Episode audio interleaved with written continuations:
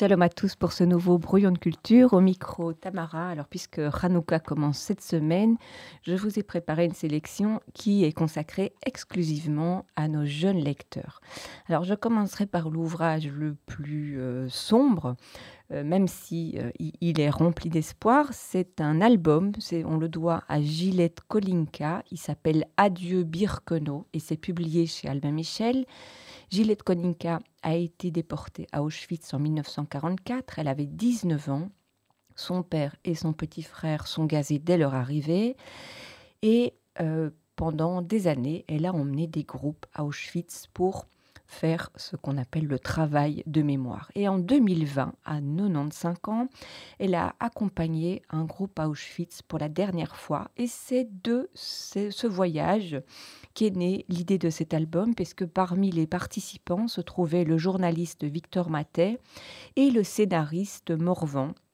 Et donc de cette rencontre euh, est née l'idée de euh, justement mettre en image, en récit, cette, euh, ce voyage et, tout le message qui, euh, qui, est transmis avec ce, voyage, d'où le nom aussi de l'album Adieu Birkenau.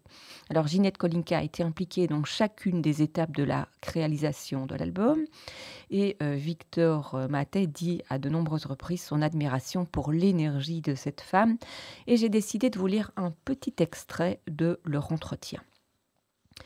Que ressentez-vous à l'idée de ne plus y retourner demande Victor Matet. J'aimais bien y aller avec les élèves et les professeurs. Les souvenirs étaient tristes, mais j'ai la chance d'avoir des souvenirs. Cela prouve que je suis vivante. C'est triste pour les miens qui sont restés là-bas, mais je n'ai pas besoin d'y aller pour y penser. Par exemple, je pense sans cesse à mon petit frère. Qu'est-ce qu'il serait devenu? Qu'aurait-il fait comme métier? Et cela me révolte encore plus. Contre les nazis, mais attention, pas contre les Allemands, je fais bien la différence.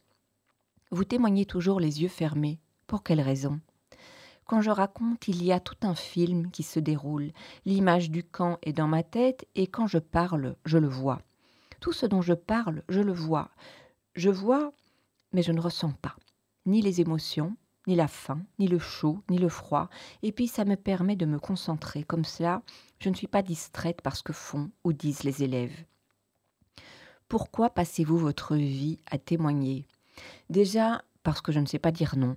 On me demande, je dis oui à tout le monde. Ensuite, c'est quand même plus intéressant que de rester chez moi à regarder la télévision.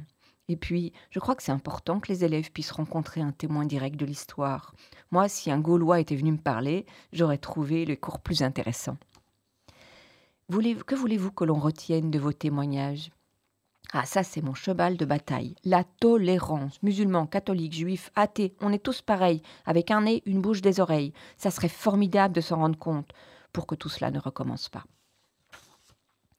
Alors la bande dessinée euh, entraîne le voyageur aussi bien dans le passé que dans le présent. Elle fait alterner des moments terribles, d'autres plus légers, qui montrent ce caractère enjoué de Ginette Kolinka, par exemple pendant la visite du camp, entourée d'enfants. Euh, elle ne peut pas s'empêcher de faire des blagues et en même temps on voit qu'elle est entourée par l'ombre des disparus. C'est émouvant, c'est vivant en même temps. Le lecteur est aussi rempli d'admiration pour la force de caractère exceptionnelle de cette femme. L'ouvrage, donc euh, la bande dessinée, est complétée par un complément historique qui a été rédigé par Tal Brutmann. C'est un album incontournable, je pense. Adieu Birkenau, publié chez Albin Michel, que l'on doit donc à Gilles Kolinka, qui s'adresse à des lecteurs de 12 ans et davantage. Et puis dans un tout autre registre, le dernier roman de Rebecca Lighieri, ça s'appelle Wendigo, et c'est publié dans la collection Medium plus à l'école des loisirs. Ça s'adresse à des lecteurs de 12-13 ans et davantage. Un roman que j'ai trouvé un petit peu déconcertant au début, dans lequel certains jeunes, des ados, des jeunes adultes, vivent une mutation. C'est le cas d'Ivo, le frère de Selma. Ivo a toujours été différent et pris de nature, particulièrement agile, ultra sensible aux odeurs, mais depuis quelque temps, il est devenu carrément bizarre, inaccessible. Et donc sa sœur décide de le suivre pendant qu'elle découvre qu'il fait des escapades nocturnes, et ce qu'elle découvre dépasse tout ce qu'elle aurait pu imaginer, mais au moins désormais, ils pourront communiquer. Je vous lis le premier extrait. Oui, il y a sans doute des gens qui savent que leur enfant, leur frère, leur sœur, leur pote se transforment, mais ils le gardent secret, comme toi. Sauf qu'ils ne vont pas le garder longtemps vu qu'on est de plus en plus nombreux. Je ne comprends pas. Moi non plus, et les autres non plus. Je vais te dire ce que je sais, mais il y a beaucoup de zones d'ombre. On en parle entre nous, évidemment, mais c'est pas parce que ça nous arrive qu'on détient la vérité sur ce truc. Ce dont on est sûr, c'est que seuls les jeunes se transforment. En général, ça nous tombe dessus entre 12 et 16 ans. Et les filles sont autant touchées que les garçons. La première fois, ça prévient pas, mais ensuite, c'est le terrien qui décide de se transformer au pas. Donc, tu peux décider de ne pas être un chien. Oui, en principe, sauf qu'une fois qu'on l'a vécu, on a tous envie de recommencer. On le sent tous, sans exception, on se sent beaucoup mieux en chien qu'en humain. Cette mutation est fréquente et pour Ivo, elle n'est qu'une des facettes des immenses bouleversements qui agitent notre monde aujourd'hui. Tout est en train de changer, Selma. Il se passe plein de choses. Le monde entre dans une autre phase et personne ne s'en rend compte. C'est fini la vie d'avant. Tu me fais peur. Mais moi, je n'ai pas peur. Ça ne pouvait pas continuer de toute façon. Qu'est-ce qui pouvait pas continuer? Bah, La façon dont nous traitons la planète, les animaux, les végétaux, les océans, les montagnes. Regarde le Mont Blanc. Quoi, le Mont Blanc? Il y a tellement de chutes de pierres qu'on interdit les ascensions. Et ces chutes de pierres sont entièrement dues à la sécheresse, c'est-à-dire au réchauffement climatique. Les glaciers fondent, et pas seulement dans les Alpes. Des milliers d'espèces animales disparaissent et tout le monde s'en fout. Des milliers, t'exagères. Mais pas du tout. Les animaux sauvages sont en recul partout dans le monde. Bientôt, il y aura plus d'ours polaires, de tigres, d'espadons, d'hippocampes, d'aigles impériaux, de varans du Komodo. Et je te parle des espèces menacées les plus emblématiques, parce qu'en fait, il y a plein d'autres animaux qui disparaissent sans que personne s'en aperçoive.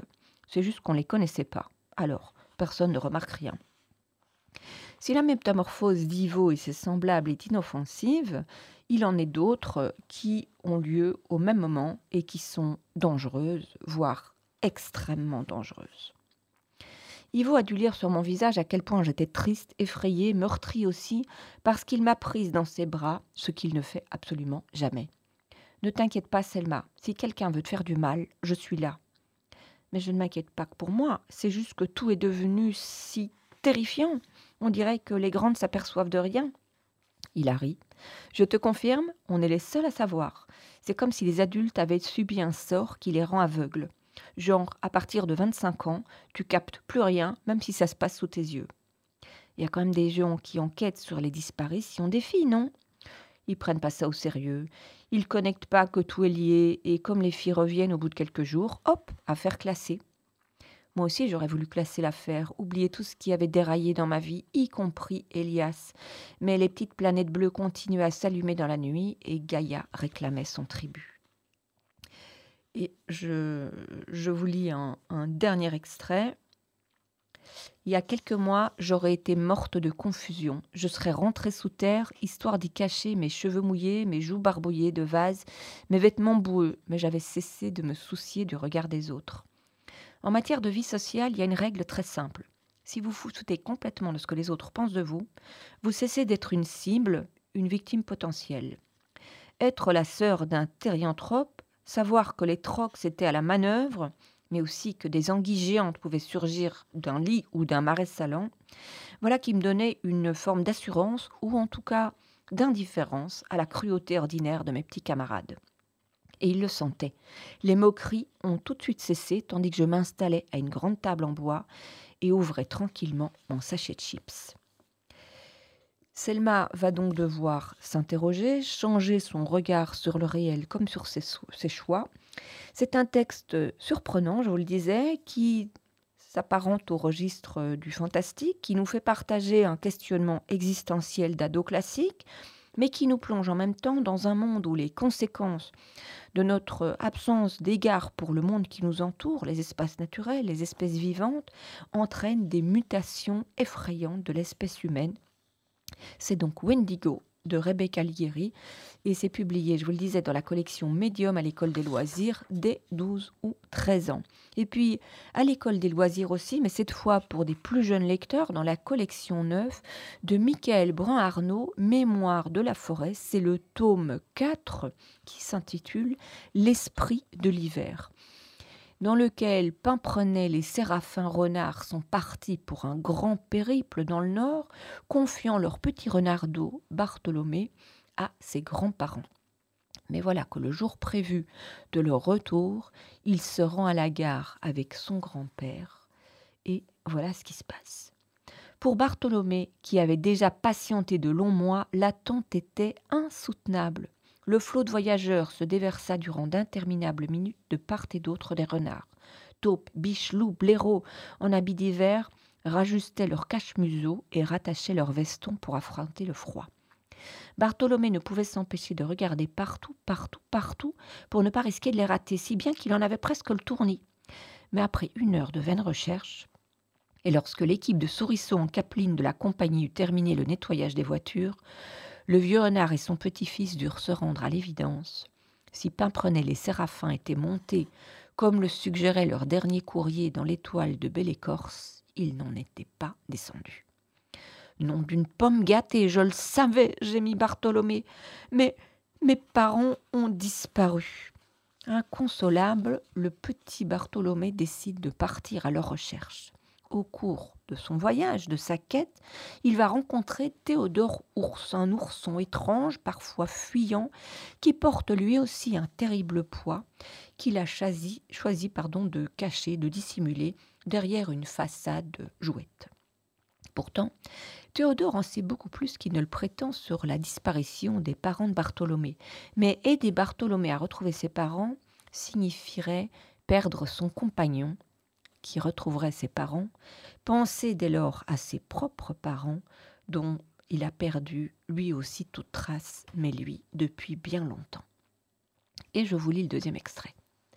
Allongé à même le plancher de son atelier où il n'avait rien fabriqué depuis des semaines, la fourrure crasseuse et les pattes écorchées, Aubélin n'était pas fier de l'ours qu'il était devenu.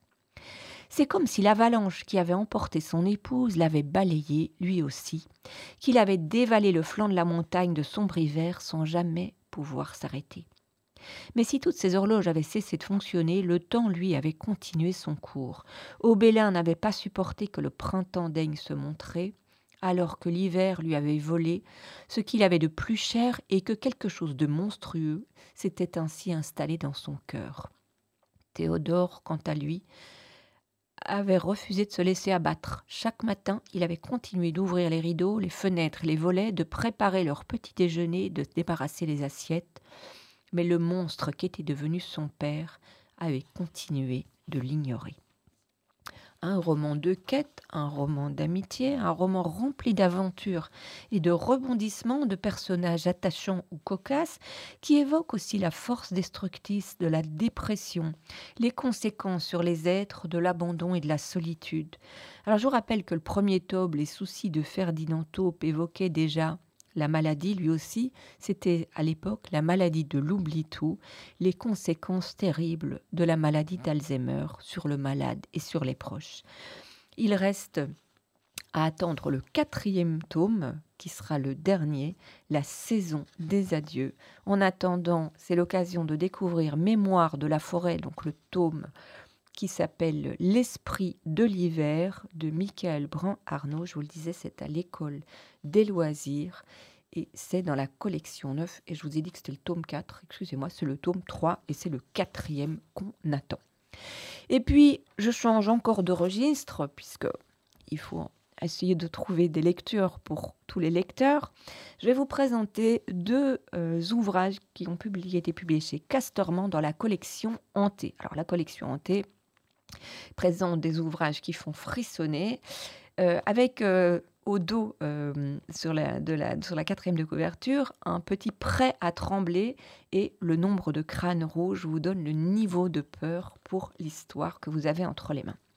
Alors, le premier tome dont je vais vous parler, c'est celui que l'on doit à Thibaut Vermeau. C'est trois crânes, niveau d'angoisse maximum. Il s'appelle La maison sans sommeil et il s'adresse à des lecteurs de 9 ans et plus. Paul va déménager, c'est sans enthousiasme qu'il découvre sa nouvelle maison, donc je vous lis la euh, description. Paul repassa dans sa tête les images de sa vie d'avant, la cour d'une école de campagne où Thalie d'Antonin lui trouvait toujours moyen de perdre leur ballon de football dans les, hautes, dans les hautes herbes du champ d'à côté, les parties de billes avec Lucie et Lola, imbattables. La sixième, c'est le bon moment pour changer d'école, fiston. De toute façon, toi et tes petits amis, vous auriez été répartis dans des classes différentes. C'est ce qui arrive neuf fois sur dix. Paul trouvait bien dommage de ne pas avoir laissé sa chance à la seule fois sur dix qui restait. Quand ses parents avaient annoncé qu'il partait, quelque chose dans son cerveau avait hurlé. Mais je voulais revoir Lucie. On avait une chanson en cours avec Talide au tir au but. Je ne veux pas quitter la maison où je suis né. Mais comme Paul est un petit garçon poli et bien élevé, il n'avait rien crié du tout, et maintenant, c'était trop tard. Ils entrèrent dans la ville. Tout de suite, Paul vit qu'elle n'était pas construite comme là d'où il venait. Les murs n'étaient pas faits pour capter le soleil, les hautes maisons se tenaient le long des rues comme des statues enroulées dans leur cape de brouillard. Il eut un frisson, regarda passer les fantômes de pierre maussade. On arrive, c'est ici. La voix de son père le fit sursauter. Un bref instant, elle lui avait paru nouée, mais il regardait son fils avec un sourire quand même. J'espère que ça va te plaire. Ce n'est pas n'importe quelle maison, Paul. Une maison qui semble susciter un malaise, à moins que la perception de Paul ne soit altérée par cet environnement qu'il perçoit comme malsain, comme si une petite voix insidieuse s'immisçait en lui et lui dictait une nouvelle lecture de ce qu'il voit autour de lui. À l'école, Paul va se faire de nouveaux copains avec lesquels il va partager son malaise. Et ensemble, ils vont explorer la cave mystérieuse et tenter d'en percer le mystère. Mais il se pourrait bien que la maison veuille se défendre. Un texte angoissant qui ravira les amateurs de frissons, c'est La maison sans sommeil de Thibaut Vermont dans la collection Hanté chez Casterman dès 9 ans. Et je vous avais promis, il y en a aussi un deuxième de Amélie Antoine, mauvais joueur, c'est chez Casterman toujours. Dès 9-10 ans, là, on a deux petits crânes rouges pour savoir si vous êtes prêt à trembler. Particulièrement bien construit, Mauvais joueur nous entraîne à la suite de Selma dans une intrigue angoissante qui mêle le présent et le passé. Pour impressionner son grand frère, elle se rend dans une école désaffectée, mais elle va, au cours de cette visite, enfreindre une des trois règles qu'elle devait à tout prix respecter. Ne jamais partir seul en exploration, parce qu'en cas de pépin, il faut pouvoir être retrouvé et secouru. Ne jamais révéler les adresses et les moyens d'accès des lieux qu'on explore, de manière à éviter qu'ils soient trop fréquentés et risquent d'être saccagés. Enfin, la règle d'or à toujours respecter, ne jamais rien dégrader, ne jamais rien emporter, jamais. On ne cède pas à l'envie de prendre un souvenir ou un objet sympa, tout reste en place intact, on visite puis on quitte les lieux exactement comme on les a trouvés. Elle déchaîne ainsi une mécanique qui va la piéger, qui va l'obliger à porter un regard nouveau sur son père, dans laquelle elle va jouer, bien malgré elle, le rôle de bouc émissaire. C'est terrible, c'est glaçant, c'est une mécanique implacable, ça s'appelle Mauvais joueur de Amélie Antoine, et c'est, je vous le disais, chez Castormand dans la collection Hanté des 9-10 ans. Place à nos plus jeunes lecteurs avec euh, des albums. celui de Francesco Pito, Les Petits Pains à l'école des loisirs, dès 3 ans.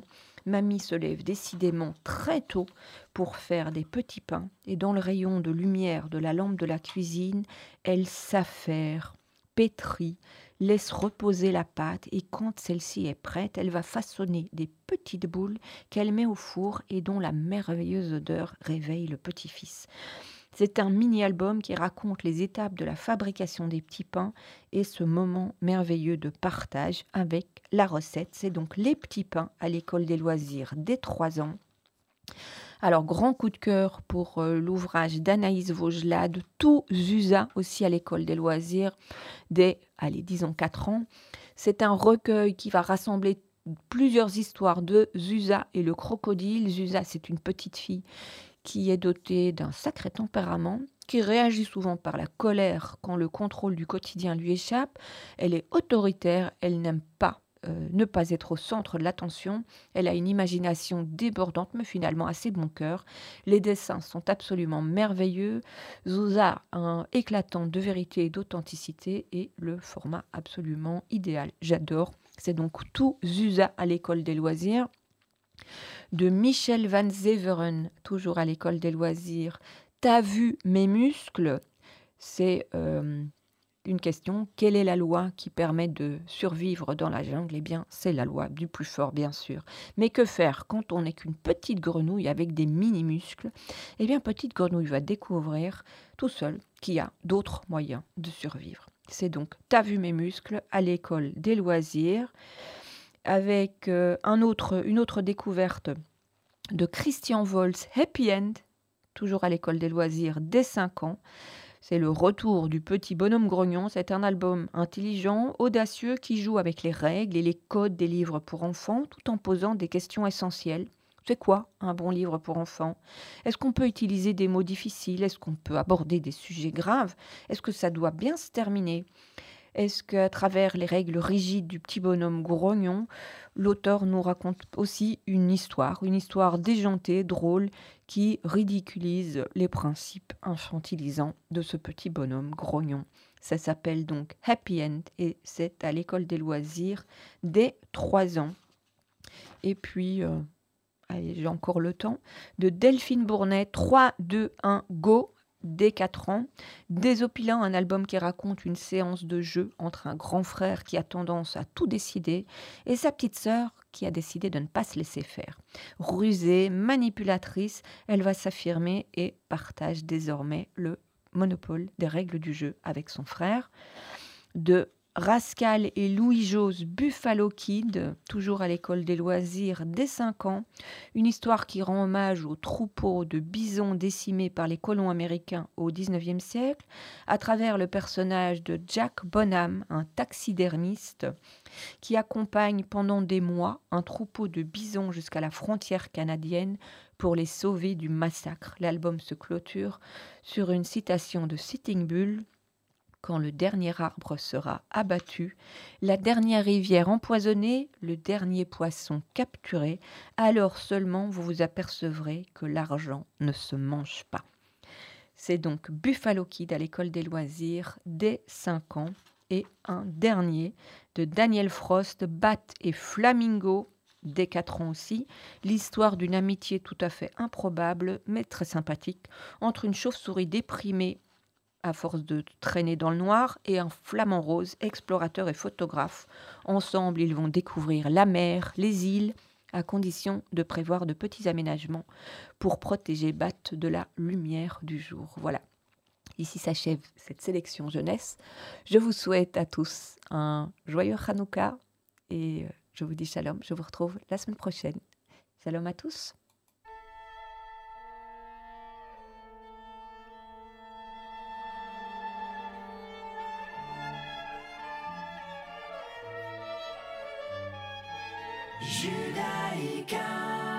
Judaïka 90.2 FM vous cherchez le meilleur moyen de faire plaisir à vos proches pour Hanouka et les fêtes de fin d'année Participez à la grande tombola de Radio Judaïka.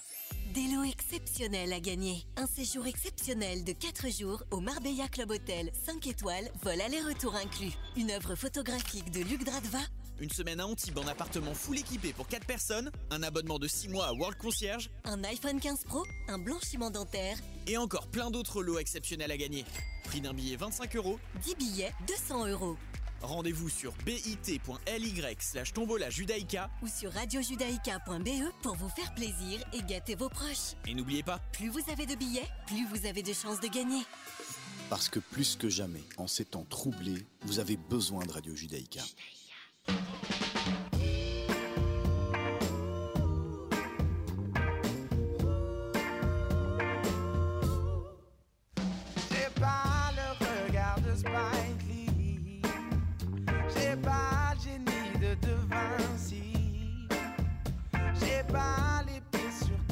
by